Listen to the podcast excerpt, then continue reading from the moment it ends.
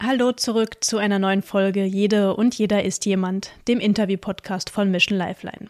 Mein Name ist Kati und ich führe in diesem Format Gespräche mit der Mission Lifeline Crew oder anderen freiwilligen HelferInnen. In dieser Folge habe ich mit Thomas Nuding gesprochen. Seit 2016 engagiert sich Thomas aktiv für die zivile Seenotrettung und war bereits auf sieben Missionen als Skipper oder Head of Mission mit an Bord. Angefangen hat er bei CI, begleitete später mehrere Missionen von Mission Lifeline und gründete 2020 schließlich mit Sarah Search and Rescue for All Humans eine eigene Seenotrettungsorganisation. Was einst aus Lust am Abenteuer begann, wurde für Thomas schnell eine Frage humanitärer Notwendigkeit. Dass Regierungen geltende Menschenrechte missachten, kann er nicht akzeptieren.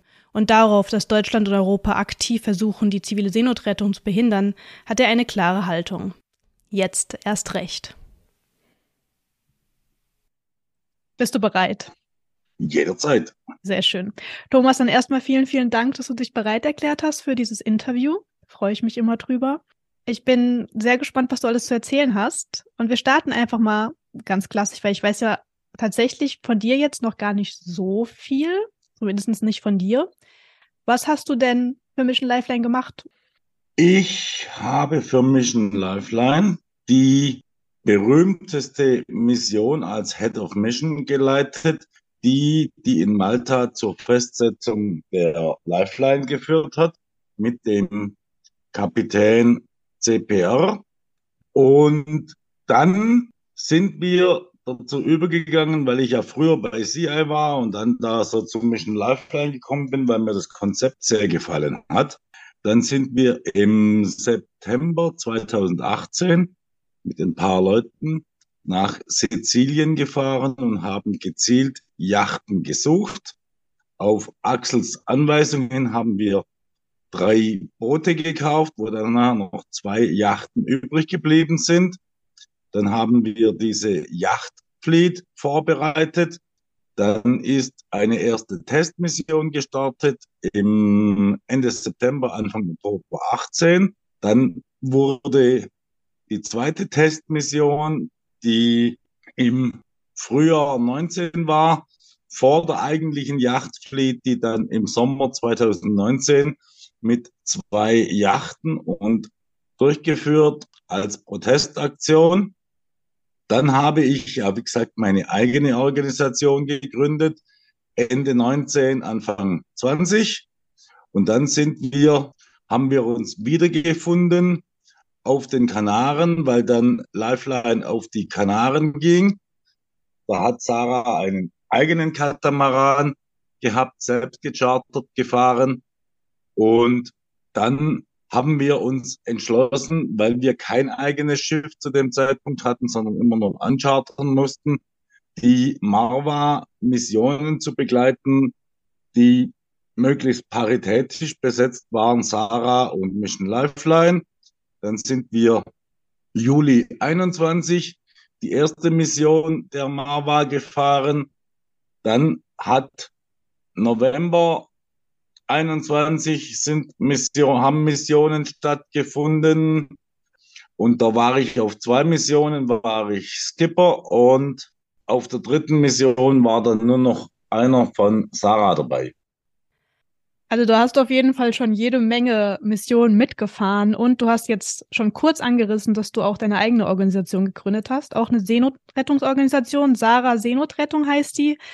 War deine Erfahrung, die du vorher bei Mission Lifeline gesammelt hast, auch der Auslöser dafür, dass du auch gesagt hast, ich muss da jetzt noch mehr machen, ich will eine eigene Organisation gründen?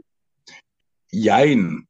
Also Sarah steht für Search and Rescue for All Humans, weil zum Zeitpunkt, als wir uns das überlegt haben, war ja immer diese, nennst du schon traditionelle, leider, Festsetzung der Schiffe durch Italien. Und wir haben beschlossen, es braucht mehr Schiffe, es braucht einfach ein zusätzliches Schiff. Und die Reservoir war damals auch noch im Bau. Und dann haben wir beschlossen, wir sammeln Geld für ein weiteres Schiff. Das war die Hauptmotivation, um ein weiteres Schiff ins zentrale Mittelmeer entsenden zu können. Und das Verkehrsministerium plant ja jetzt diese unsägliche Verschärfung der Schiffssicherheitsverordnung. was, wenn es dann tatsächlich in Kraft tritt, ja die Seenotrettung massiv auch beeinträchtigt, dann, um das mal milde auszudrücken. Und habe gestern mit einem vom Team gesprochen, von Mission Lifeline. Äh, für die Rise Above würde das dann tatsächlich erstmal das ausbedeuten, weil es einfach mit extremen Kosten verbunden ist, die nicht zu stemmen sind. Wie wäre das denn jetzt für, für euch und für Sarah? Habt ihr da ähnliche Schwierigkeiten oder ist euer Schiff da ein bisschen anders aufgestellt? Also wir haben natürlich auch Schwierigkeiten durch diese potenzielle neue Schiffssicherheitsverordnung. Ich habe gerade gestern aktuell mit einem CE-Zertifizierer und mit einem BGC Schiffssicherheitszeugnis ausstellenden gesprochen. Da haben wir die Kosten erörtert. Es ist theoretisch für unser Schiff machbar, weil die neue Regel soll ja besagen, Kleinfahrzeuge werden begrenzt auf 24 Meter. Die Reiserbach hat ja einen halben Meter zu viel. Und die Sarah hat 22,69 Meter. Also fällt die unter diese neue Regel, die ist zertifizierbar. Und da wir ohnehin sehr viel Neues einbauen, was in unserer Technik zu alt ist, also zum Beispiel Navigationsgeräte, Radar etc. etc. Das sind sowieso zertifizierte Geräte. Also begrenzen sich unsere Umbaukosten auf die Kosten von den Geräten, die wir lassen, weil sie noch funktional sind. Und das sind, keine Ahnung, 12.000 Euro oder sowas, was ich geschätzt habe, was wir umbauen müssen, weil von einem funktionalen Gerät einfach das Zertifikat fehlt. Mhm. Punkt ein. Punkt zwei, die CE-Zertifizierung itself ist eigentlich nicht so ganz teuer. Die liegt auch so bei zwischen 10.000 und 15.000 Euro. Allerdings haben wir die Schwierigkeit, dass wir natürlich eine sogenannte Festigkeitsberechnung brauchen und das Schiff ein Einzelbau ist und die Werft und das Konstruktionsbüro beide nicht mehr existent sind, keinen Rechtsnachfolger haben, somit die Unterlagen frisch erstellt werden müssen, was ich mit 50.000 Euro geschätzt habe, so dass wir roundabout 75, 80.000 Euro Schätzkosten aufwenden müssen, um diese Zertifizierung zu erreichen und dann natürlich laufend höhere Kosten haben in Form von alle zweieinhalb Jahre wiederkehrende Prüfung. Das muss man anteilig aufs Jahr umrechnen. Und natürlich höhere Versicherungskosten. Also die laufenden Kosten werden sich auf 15, 20.000 Euro im Jahr in Anführungszeichen begrenzen. Also sind es, ich sage mal, machbare Kosten für unser Schiff, wenn wir dieses Geld zusätzlich aufwenden. Und ihr seid ja auch komplett spendenfinanziert, so wie ich das verstanden habe. Das heißt, für euch bedeutet das auch Spenden generieren. Mehr Spenden generieren. Mehr Spenden Weil wir generieren. natürlich als Sarah Seenotrettung vor der Mammutaufgabe stehen, das Schiff zuerst einmal umzubauen. Und wir brauchen noch derzeit eine Viertelmillion, um weiter fertig zu bauen. Und das ist nicht allzu viel Geld. Allerdings ist es natürlich ein Basisumbau, wo wir dann natürlich dieses Jahr noch fahren können wollen und dann in der Winterwerft 23, 24 nochmal nachlegen. Und diese Kosten sind zwar spendenfinanziert, aber müssen zunächst einmal aufgewandt werden. Allerdings haben wir dann ein Schiff, das den anderen Seenotrettungsschiffen etwas überlegen ist. Wir haben ein Schiff, das quasi 20 Knoten fährt. Das ist schneller als alle anderen. A und B. Trotzdem Reichweitenstärker wie zum Beispiel die Louis Michel oder die Rise Above, weil deutlich mehr Dieseltankinhalt bezogen auf die Schiffsgröße natürlich. Und dieses Konzept ist für mich erfolgversprechend, genauso wie das Konzept mit Freiwilligen fahren zu können. An dem möchte ich festhalten, weil ich möchte kein Berufsschiff, wo ich Profi-Seeleute brauche, weil das schränkt die Crew-Auswahl unendlich ein. Und ich glaube, Freiwillige, die sich für sowas mit engagieren wollen, gibt es ja dann doch auch immer wieder, zumindestens wenn man so ein bisschen in dieser Bubble herumschaut. Aber was geht dir denn durch den Kopf, wenn du solche Regierungsentscheidungen oder Pläne hörst? Also es ist ja erstmal gut zu hören, dass ihr das meistern könnt. Wahrscheinlich, hoffentlich, äh, drücke ich euch auch ganz fest die Daumen, aber trotzdem ist es ja einfach eine zusätzliche Hürde, die da in den Weg gelegt wird. Was geht dir da durch den Kopf?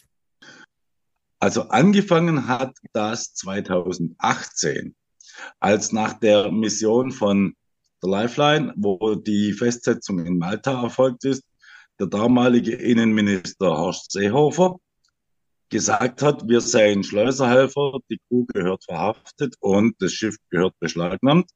Im Bundesinnenausschuss nicht öffentlich, sonst hätte ich ihn wegen Verleumdung verklagt. Das ist persönlich das ist ein persönlicher Angriff gegen mich. Das hat mir unter anderem eine jetzt erst Rechthaltung ausgelöst. Und die habe ich bis zum heutigen Tag. Und ich sage auch der jetzigen Bundesregierung ganz klar, jetzt erst recht. Ich möchte, wenn ihr uns die Hürden in den Weg legt, möchte ich einfach sagen, schert euch zum Teufel, wir machen das trotz aller Schwierigkeiten, wir schaffen das und unser Schiff kann, soll, muss damit umgehen und fahren. Das ist meine Einstellung jetzt erst recht. Sehr gut, braucht man wahrscheinlich auch genau diese Einstellung. Kannst du noch mal kurz ein bisschen was zu dem Hintergrund erzählen, wie du allgemein zu der Seenotrettung gekommen bist? Also was war deine Grundmotivation oder der erste Auslöser dafür? Es ist eine harte Geschichte. 2016 im Frühjahr habe ich einen Erfahrungsbericht von einem Segelkollegen in einem E-Mail-Newsletter gelesen und dachte, ah, das hört sich nach Abenteuer an, günstig Urlaub. Ich bin Schwabe, muss man so sagen. günstig Urlaub und Abenteuer. Das ist das Richtige für mich. Dann habe ich mich bei verschiedenen Seenotrettungsorganisationen beworben. Lifeline mit dem Schiff gab es damals noch nicht. Und dann war die erste Organisation, die mich angerufen hat, CI. Dann haben wir da telefoniert. Dann bin ich während des ersten Telefonats gleich zum Captain befördert worden und habe das auch getan. Bin auf das Schiff gekommen, wurde da von einem erfahrenen Menschen, der Rippfahrer und Head of Mission war, eingelernt, sozusagen. Und habe dann während dieser Mission die humanitäre Notwendigkeit gesehen, anderen Menschen helfen zu müssen, weil das Leid auf diesen Booten einfach unerträglich ist. Seit 2018 kommt die politische Komponente dazu, mit, wie gesagt, dieser jetzt erst Rechthaltung einerseits und andererseits die Erkenntnis, dass Menschenrechte universell für jeden Menschen, jede Sternchen Menschen gelten und alle Menschen gleich sind und Menschenrechte anderer, die die falsche Hautfarbe, die falsche Herkunft haben, die falsche Religion haben, massivst mit Füßen getreten werden. Und das ist nicht mein Europa, das kann ich so nicht akzeptieren. Da versuche ich gegenzusteuern. Das ist mittlerweile meine Hauptmotivation ich kenne das so ein bisschen aus eigener Erfahrung, dass man, wenn man anfängt, sich dann mit bestimmten Themen, Missständen, die einfach schieflaufen in der Gesellschaft, ähm, in Europa, wenn man sich anfängt, damit auseinanderzusetzen. Man verlässt ja dann in gewisser Weise die Komfortzone. Du hast das ja auch getan, in einer sehr starken Variante. ist ja nochmal was ganz anderes, wenn man dann vor Ort ist und dort auch dann wirklich das sieht und dort vor Ort mithilft, als wenn man das jetzt nur vor dem Computer macht beispielsweise. Und man ändert so ein bisschen den Blickwinkel, man verändert die Wahrnehmung auf die Welt. Was hat sich grundlegend, hat sich da grundlegend was in dir verändert auch? Also ich lege viel stärkeren Fokus auf Wahrung der geltenden Gesetze und ich erwarte von Menschen, Regierungen, dass sie diese geltenden Gesetze genauso versuchen einzuhalten wie ich. Und das Grundgesetz zum Beispiel der Bundesrepublik Deutschland, bestehend aus 143 Artikeln. Die ersten 20 sind die wichtigsten. Das sind die allgemeinen Grundrechte. Und da steht zum Beispiel in Artikel 1 ja drin, die Würde des Menschen ist unantastbar. Und da steht explizit nicht drin, die Würde des deutschen Menschen ist unantastbar. Insofern, unsere Regierungen missachten zutiefst geltendes Recht und das kann ich nicht akzeptieren. Und dahingehend hat sich der Blick auf die Gesellschaft schon gewandelt. Ich unterscheide zum Beispiel bei meinen Freunden ganz klar in einen, der mich versteht und in einen, der für mich die Opposition darstellt. Und da sortiere ich relativ klar auch aus. Ja, verständlich auf jeden Fall. Du hast ja jetzt schon ziemlich viel Erfahrung, auch auf See sowieso, aber auch bei den Rettungsaktionen. Was, was würdest du denn so als deine größte Herausforderung bezeichnen, der du dich stellen musstest? Die größte Herausforderung war Ostern 2017. War ich damals Kapitän, Schrägstrich Skipper der CI und an diesem Osterwochenende, kirchlicher Feiertag für katholische und evangelische, war damals zufällig auch Ende von Ramadan. Und da sind dann sehr viele Menschen, war auch die erste Schönwetterperiode im Jahr 2017, die erste längere Schönwetterperiode, so viele Faktoren zusammengekommen, dass an diesem Osterwochenende an drei Tagen 8500 Menschen auf dem Meer gleichzeitig waren. Am ersten Tag zweieinhalbtausend Menschen, die großen Schiffe abgefahren sind. Und die kleineren Schiffe, so wie damals die äh, Mission Lifeline, die noch Sea-Watch 2 hieß, und die CI, das sind ja kleinere Schiffe im Vergleich zu den jetzigen größeren, allein gelassen wurden mit immer noch über 6000 Menschen. Und die Hilfe so gut wie nicht kam und wir auch als CI-Besatzung konfrontiert waren mit einem sinkenden Gummiboot, wo es bereits 14 Tote gab und auf unserem Schiff eine Frau noch während der Rettung gestorben ist. Oh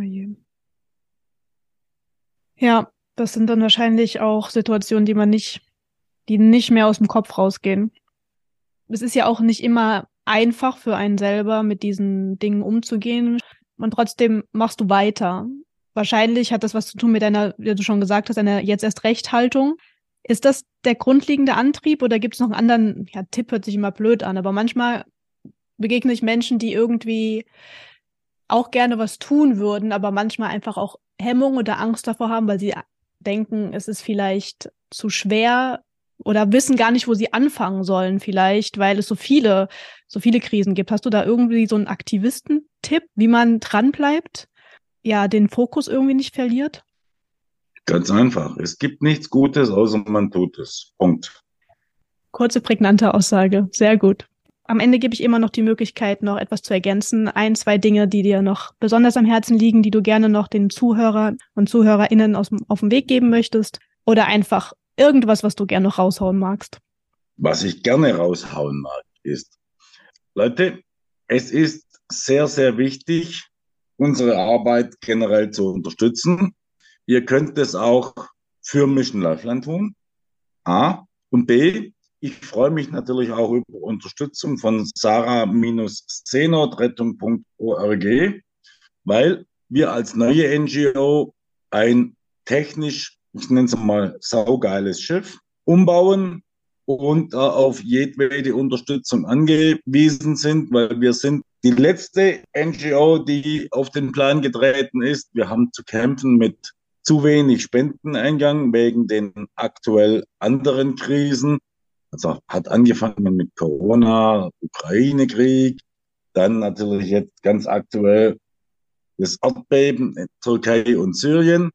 Alles Dinge, die natürlich auch sehr, sehr beachtenswert sind, sehr, sehr engagierenswert sind. Aber leider kommt da unser Anliegen ein bisschen zu kurz.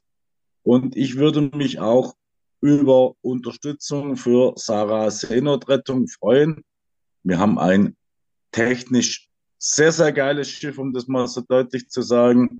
Aber wir brauchen noch sehr viel Geld, um diesen Umbau termingerecht zu stemmen. Wir wollen im Spätsommer diesen Jahres erste Missionen fahren. Dann drücke ich euch die Daumen, dass das klappt. Und ja, Spenden für eine Organisation schließt ja nicht aus, dass man auch für eine andere spenden kann. Es gibt ja auch, durchaus auch ein paar Menschen, in diesem Land oder auf diesem Planeten, die da genügend Ressourcen haben, ein bisschen mehr zu spenden. Von daher. Perfekt. Immer gerne. Immer gerne. Sehr schön, Thomas. Das war schön. Du hast eine sehr prägnante Art, äh, das auszudrücken. Das ist ja mit jedem Gesprächspartner anders. Man kriegt immer neue Informationen. Ich weiß nicht, wie es euch geht, aber ich gehe aus solchen Gesprächen wie jetzt mit Thomas immer sehr motiviert und energetisiert raus, weil ich diese starke Haltung und das Durchhaltevermögen im Aktivismus sehr, sehr inspirierend finde und auch ansteckend. Und ich glaube, das ist genau das, was wir alle brauchen. Im Endeffekt geht es nämlich um nichts anderes als um etwas ganz Grundlegendes, und das hat Thomas auch im Gespräch erwähnt, nämlich um die Wahrung geltender Menschenrechte, die aber von unserer Regierung zum Teil massiv missachtet werden. Und das müssen wir nicht akzeptieren und das sollten wir auch nicht akzeptieren. In diesem Sinne, vielen, vielen Dank fürs Zuhören und hoffentlich bis zum nächsten Mal wieder. Bis dahin, tschüss.